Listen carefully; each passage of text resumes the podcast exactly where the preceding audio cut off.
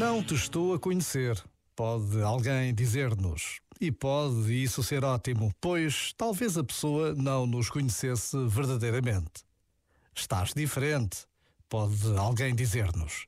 E pode isso também ser ótimo, pois talvez nos tenhamos finalmente libertado de máscaras sociais que nos protegiam, mas que também nos abafavam.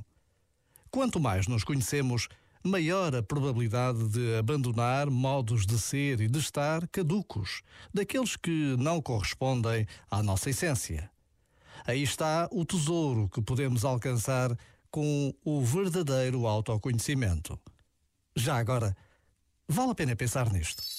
Este momento está disponível em podcast no site e na app.